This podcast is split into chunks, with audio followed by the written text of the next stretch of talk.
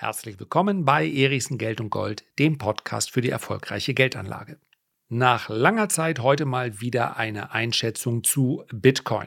Und ich verspreche, ich werde nicht um den heißen Brei herumreden, sondern wir werden auf den Preis schauen, wir werden auf die Hintergründe der nun sechs Monate anhaltenden Korrektur schauen und am Ende gibt es ein Fazit, welches an Klarheit hoffentlich nichts zu wünschen übrig lässt.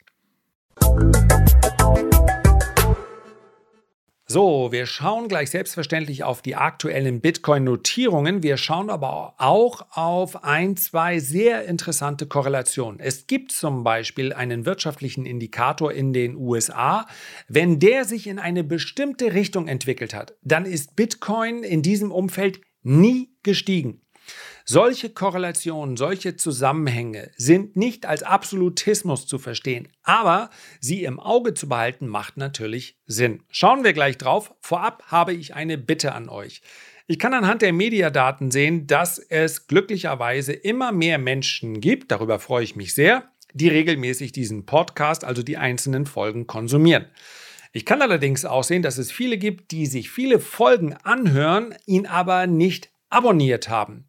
Ja, das habe ich äh, überhaupt nicht für euch zu entscheiden. Und wer sagt, ich mache grundsätzlich keine Abos, egal ob kostenpflichtig oder nicht, ist in Ordnung. Aber vielleicht sind ja auch viele von euch dabei, die sagen, ich habe da einfach noch nicht dran gedacht. Ne? Und das wäre genau meine Zielgruppe heute. Ich würde mich sehr freuen, wenn ihr diesen Podcast abonnieren möchtet, insbesondere dann, wenn ihr sagt, ich habe hier einen Mehrwert. Und der Grund ist nicht, dass ich euch anschließend erzähle, wie die neueste Versicherungs-App aussieht und ich erzähle euch auch nicht, welches das tollste Netz in Deutschland ist, sondern ihr motiviert mich damit. Ihr bereitet mir damit eine Freude. Macht es sonst einfach wie damals in der Grundschule aus Mitleid. Ja, war, es gab immer dieses eine Mädchen in der Klasse, das hat das Poesiealbum rumgereicht. Und da hat man da reingeguckt und hat gesagt, oh nee, das ist ja Sünde. Oh, ich glaube, Sünde sagt man nur bei uns ganz im Norden. Also Sünde heißt so viel, das ist ja sehr traurig mit anzusehen. Keiner schreibt da rein. Ich habe dann da reingeschrieben, trotzdem war die Freude meistens nicht ganz so groß, weil ich so eine miserable Handschrift habe. Ja, hätte, das ist mal wirklich was, wenn ich mal viel Zeit habe, dann arbeite ich an meiner Handschrift. Also, ob nun aus Mitleid oder voller Überzeugung über ein Abo, über eine Rezension oder auch ein Sternchen oder fünf, würde ich mich sehr freuen. Vielen Dank, ihr seid es, die es möglich machen, dass dieses Projekt überhaupt so weitergeht. Und jetzt sprechen wir über Bitcoin. Und ich möchte beginnen mit einem Auszug aus dem Reuters-Feed von letzter Woche. Spielt aber keine große Rolle, denn die Themen, die hier angesprochen werden, sind meines Erachtens die richtigen. Der Bitcoin und andere Kryptowährungen stehen wieder unter Druck. In der Nacht auf Dienstag, wie gesagt, letzter Woche fiel der Kurs der ältesten Digitalwährung auf der Handelsplattform, ist egal, um rund 5% bis auf 39.230 US-Dollar und damit auf den tiefsten Stand seit knapp einem Monat. Kleiner Hinweis, jetzt während ich die aktuelle Folge aufnehme, handelt Bitcoin bei knapp über 40.000 US-Dollar. Erklärung. Derzeit lasten vor allem zwei Entwicklungen auf den Digitalanlagen. Zum einen straffen viele Zentralbanken wegen der hohen Inflation ihre Geldpolitik. Die steigenden Zinsen lasten auf zinslosen Anlagen wie Kryptowerten. Zum anderen bewegen sich die als besonders riskant geltenden Digitaldevisen Ah, nicht ganz richtig aus meiner Sicht die Beschreibung. Aber anyway, häufig mit der Kursentwicklung an den Aktienbörsen. Also was meine ich damit? Devisen, das geht meines Erachtens nicht in die richtige Richtung. Ja, es ist eine eigene Assetklasse. Insbesondere Bitcoin ist für mich eine eigene Assetklasse. Geschenkt. Man kann das, was hier steht, grob so äh, durchgehen lassen. Man kann es aber auch noch etwas konkretisieren. Tatsächlich ist zum Beispiel die Kursentwicklung in Bitcoin ähm, eher untergewichtet in Korrelation, also der Zusammenhang beispielsweise zum Verlauf des Dow Jones, der ist überschaubar. Wenn wir aber die Korrelation zum Nasdaq oder dem Nasdaq 100, also den Technologiewerten anschauen, dann ist der Zusammenhang relativ groß. Beide gelten halt als relativ riskant. Ja, und grundsätzlich stehen Tech-Werte seit einigen Monaten unter Druck und das ziemlich genau seit dem Top im Nasdaq auch äh, die Digitalanlagen wie eben Bitcoin und einige Altcoins ja noch viel mehr fallen, ist meines Erachtens kein Zufall. Auch die Käuferschicht dürfte eine ähnliche sein. Und dann gibt es da noch die mehr von den zinslosen Anlagen. Das passt durchaus bei Gold. Ich glaube aber, dass die Investorenschichten bei Bitcoin andere sind als bei Gold. Das heißt also, dass äh, zinslose Anlagen wie Kryptowerte eben durch die steigenden Zinsen, die ja tatsächlich noch gar nicht so stark steigen, aber die Anleiherenditen steigen, dass die nun deshalb fallen, kann man so stehen lassen. Ich kann es schwer widerlegen, ist aber meines Erachtens nicht der, der ganz richtige Zusammenhang. Tatsächlich ist es vielmehr die Sorge der steigenden Zinsen im Zusammenhang mit einer weniger expansiven, das würde bereits reichen, oder sogar einer reduzierenden Geldpolitik. Ihr habt es vielleicht mitbekommen, ähm, die, die, die Vorsitzende Brainard hat gesagt, wir müssen nicht nur die Zinsen erhöhen, wir müssen auch die Bilanz abbauen. Und diese Korrelation ist überdominant. Das heißt, wenn man den Bitcoin-Chart legt auf einen Chart, der die Ausweitung der Fettbilanz äh, wiedergibt, dann sieht man, dass die Korrelation unheimlich hoch ist. Eigentlich braucht man kaum weitersuchen. Zumindest in der Vergangenheit, die uns bei Bitcoin überhaupt zur Verfügung steht. Das ist eben das Problem. Eine Korrelation wirkt immer dann wie etwas, was gar nicht anders kommen kann, wenn diese Linien praktisch übereinander liegen. Und das ist tatsächlich so, wenn wir uns die Fettbilanz anschauen und den Chart von Bitcoin. Aber wir haben eben weder am Aktienmarkt noch an Bitcoin, zumindest nicht in einem Zeitraum, wo beide existiert haben, ausgeprägte Bärenphasen hinter uns. Wir wissen also nicht, ob das in Korrekturphasen tatsächlich so ist. Wir wissen nur, der Kurs von Bitcoin ist gestiegen mit der Fettbilanz. Wir wissen nicht genau, ob das Gegenteil eben auch stimmt. Ob tatsächlich, wenn die Fettbilanz reduziert wird, ob dann auch tatsächlich Bitcoin nachhaltig fällt. Wäre das so, dann ist klar, warum wir uns derzeit in einem Umfeld befinden, ja, in dem man nicht unbedingt damit rechnen muss, dass Bitcoin jetzt durch die Decke geht. Und letztlich darf sich natürlich jeder Investor auch die Frage stellen, wie entwickelt sich denn die Inflation weiter? Wer also sagt, oder wer sich in dem Lager befindet, ja, die Inflation ist äh, vorübergehend. Wie vorübergehend, weiß ich nicht, aber wir sprechen eher über Monate und anschließend wird sie wieder deutlich zurückkommen. Vielleicht werden also langfristig die deflationären Tendenzen sogar überwiegen. Der muss sich keine allzu großen Sorgen machen, dass die Fed jetzt in großen Umfang in, einen, in ein Tapering übergehen wird. Ja, Wer allerdings sagt, mm -mm, das hat sich nachhaltig verändert. Wir haben die Peak-Globalisierung hinter uns, wir haben die Lieferketten, die vermutlich vielleicht sogar aufgrund der Spannungen über Jahre hinweg weiterhin stocken werden. Wir haben noch dazu deutlich schlechtere Beziehung zwischen ganz grob betrachtet. Ich weiß, man muss es ein bisschen äh, detaillierter eigentlich unter die Lupe nehmen. Aber dass Ost und West sich derzeit nicht ganz grün sind oder sogar Schlimmeres, das ist offensichtlich. Und was das alles sind selbstverständlich eher inflationäre Tendenzen, zumindest jetzt kurzfristig. Man kann natürlich auch sagen, naja, wenn sich das erstmal eingeruckelt hat, dann war es das mit der Inflation. Also entscheidet in diesem Fall selber, aber klar ist, je nachhaltiger die Inflation, desto nachhaltiger wird dann auch so etwas wie eine Zinswende. Bisher hat ja das, was wir von an Zinsschritten gesehen haben oder auch an Tapering, eigentlich den Namen überhaupt noch nicht verdient. Ja, das ist ja keine, keine Umkehr in der Geldpolitik. Das ist zumindest mal ein starker Stillstand. Das heißt also, wir haben nicht mehr das Durchtreten des Gaspedals, um dieses Bild mal zu benutzen, sondern wir haben Notenbanken, die ganz klar lupfen. Vom Gaspedal ein klein wenig lupfen, um jetzt erstmal zu schauen, was passiert. Wenn die Story, das Narrativ der Notenbanken sich durchsetzt, dann wird die Inflation nur vorübergehend sein. Aber meines Erachtens ist das in diesem, in diesem Umfeld derzeit wahnsinnig schwer zu prognostizieren, wie schnell die Inflation hier zurückkommt oder ob vielleicht das Inflationspeak sogar noch vor uns liegt. Also, dieser Zusammenhang ist absolut da. Und wenn Reuters das ganz knapp hier zusammenfasst, als, naja, steigende Zinsen lasten auf Kryptowerten in Ordnung, dann kann man das so stehen lassen. Ich hatte ja am Anfang von einer von Wirtschaftsdaten gesprochen, von einer Korrelation, die praktisch zu 100 Prozent gewirkt hat. Und die ist eine, die man ganz einfach im Auge behalten kann. Es geht nämlich um den ISM Einkaufsmanager Index. Tatsächlich gibt es sogar zwei Indizes dieser Art, aber ganz wesentlich, also in den USA spricht man da vom äh, PMI, wenn ihr das googeln möchtet. Und wenn man den im Auge behält, ja, je schwächer der ausfällt, desto schwächer die Bitcoin-Notierungen. Man könnte sehr stark vereinfacht sagen, es geht hier um die Stimmung.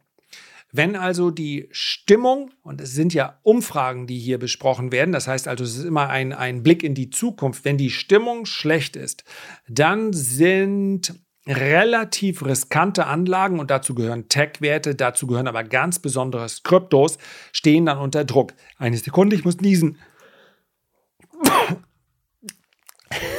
Ich weiß nicht, ob man das im Nachhinein rausschneiden kann, Steffi. Wenn nicht, dann lass es drin. Ich wollte noch auf Pause drücken, hat nicht geklappt. Also, die Korrelation, schaut einfach drauf, den ISM oder ISM PMI Einkaufsmanager Index. Wenn ihr den im Auge behaltet, wenn wir da eine deutliche Erholung sehen, dann ist das praktisch die Grundlage dafür, dass Bitcoin überhaupt weiter steigen kann.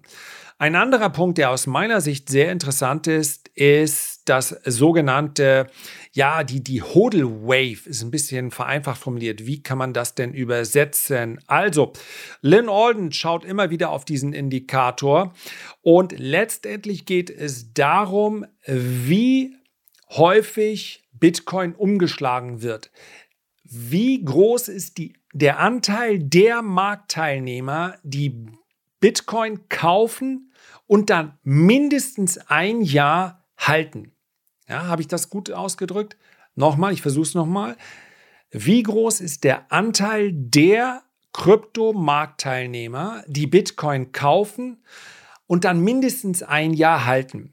Das wird hier in diesem Fall als Hodeln bezeichnet. Ich weiß, die echten Hodler würden sagen, pf, ein Jahr Haltefrist, das ist doch kein Hodeln, ja, da, da fange ich ja gerade erst an. Ich, ich kaufe für die Ewigkeit.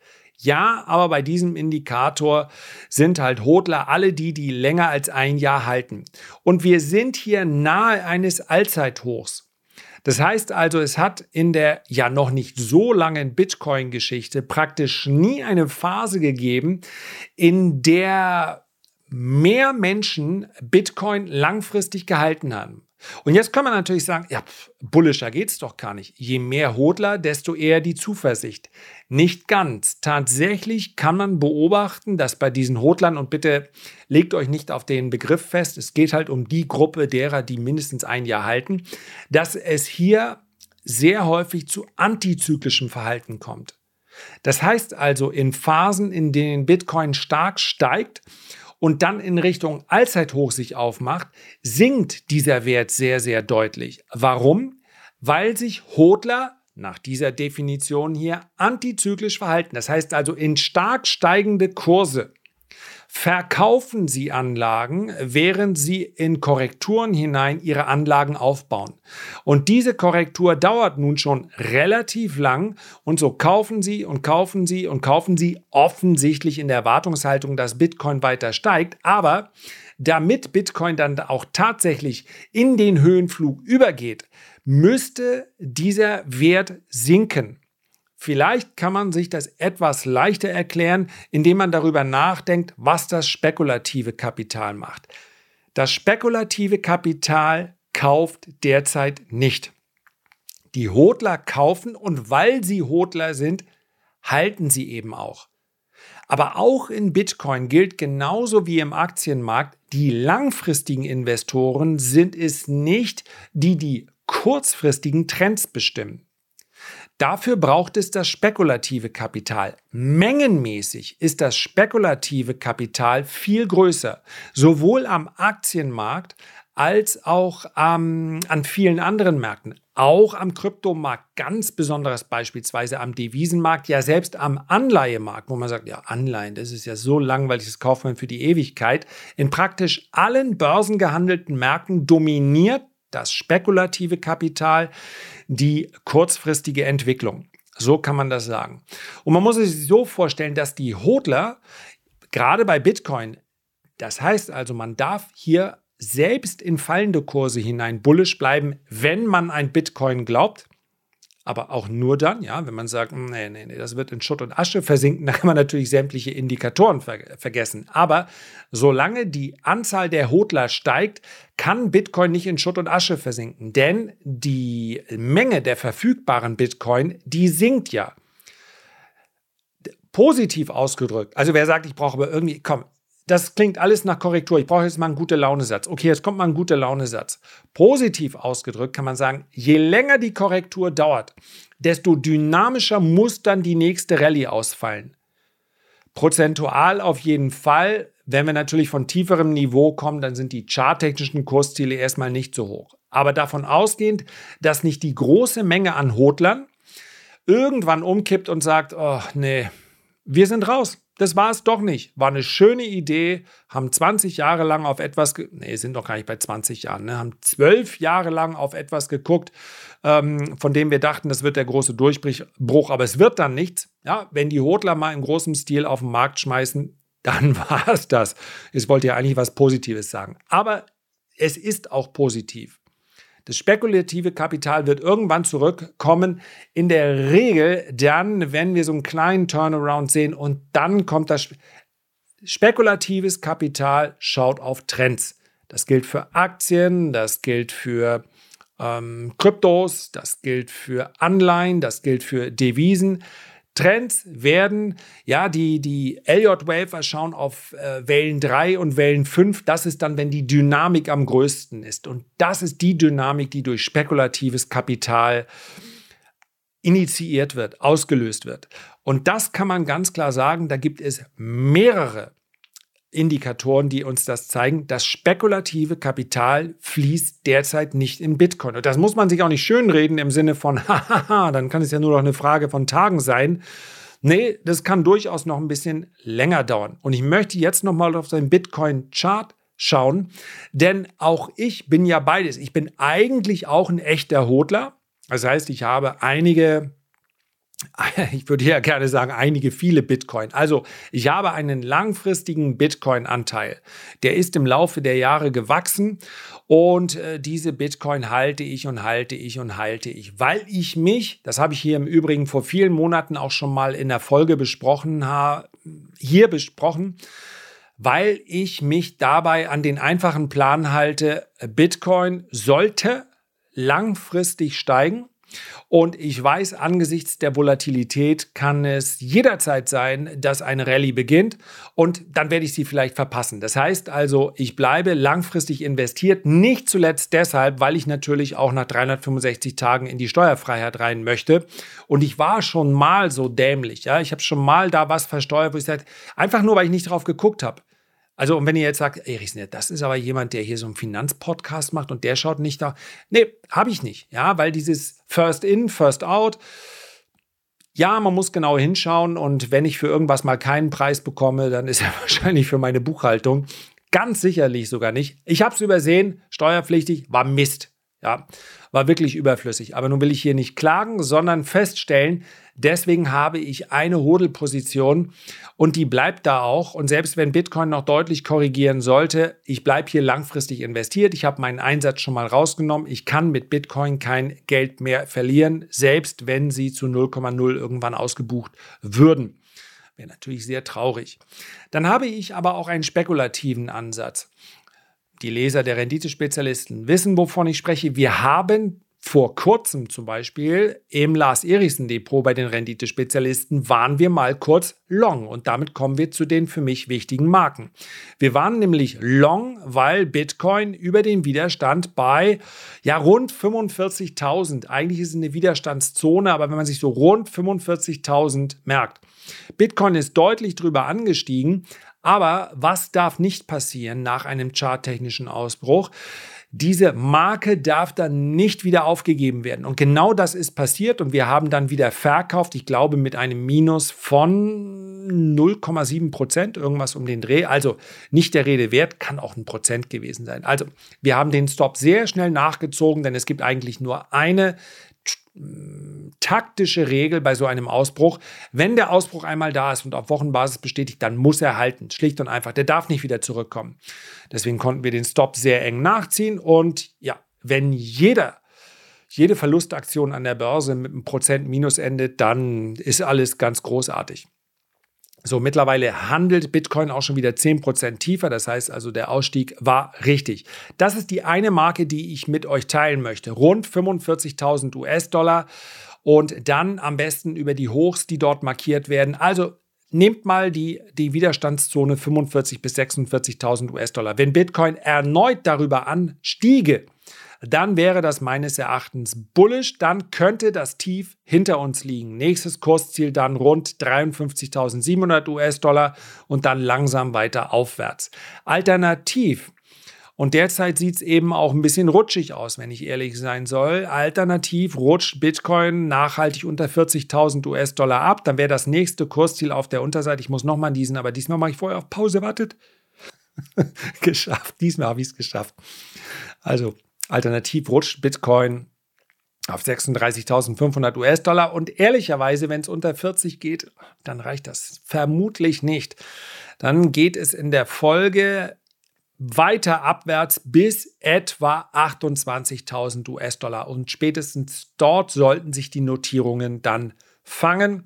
Das wäre dann möglicherweise auch eine ganz interessante, eine ganz interessante Marke für einen charttechnischen Einstieg. Kurzes Fazit zum Schluss. Ich bin und bleibe langfristig ein Bitcoin-Bulle, trotz aller Widrigkeiten, trotz der Tatsache, dass das Thema Regulierung uns mehr und mehr beschäftigen wird. Ich glaube, dass die Regulierung auch für Kursabschläge sorgen darf. Ich glaube aber, dass sie langfristig dafür sorgt, dass der ganze Markt investierbarer wird. Denn bei allen Argumenten, die gegen die Regulierung ins Feld geführt werden, ist meines Erachtens der Punkt, der am deutlichsten dafür spricht, dass jede Ver Punkt, Punkt, Punkt ekelhafte Betrugsmail, die ich bekomme, derzeit aus dem Kryptosektor kommt. Da können eigentlich Kryptos nichts dafür, aber der Graumarkt ist riesengroß und bei mir geht Schutz des Anlegers, Schutz des Privatanlegers geht immer vor Rendite. Und von daher muss es eine Regulierung geben, ja. Und das wird in der Folge dann auch dazu führen, dass der Markt erwachsener ist. Ich bleibe also langfristig bullish, muss allerdings auch zugeben, kurzfristig bin ich für die Bitcoin-Notierung aufgrund des Umfelds und auch aufgrund einiger Korrelationen, die ich gerade beschrieben habe, eher bärisch. Herzlichen Dank für deine Aufmerksamkeit. Ich freue mich, wenn wir uns beim nächsten Mal gesund und munter wiederhören. Bis dahin alles Gute, dein Lars.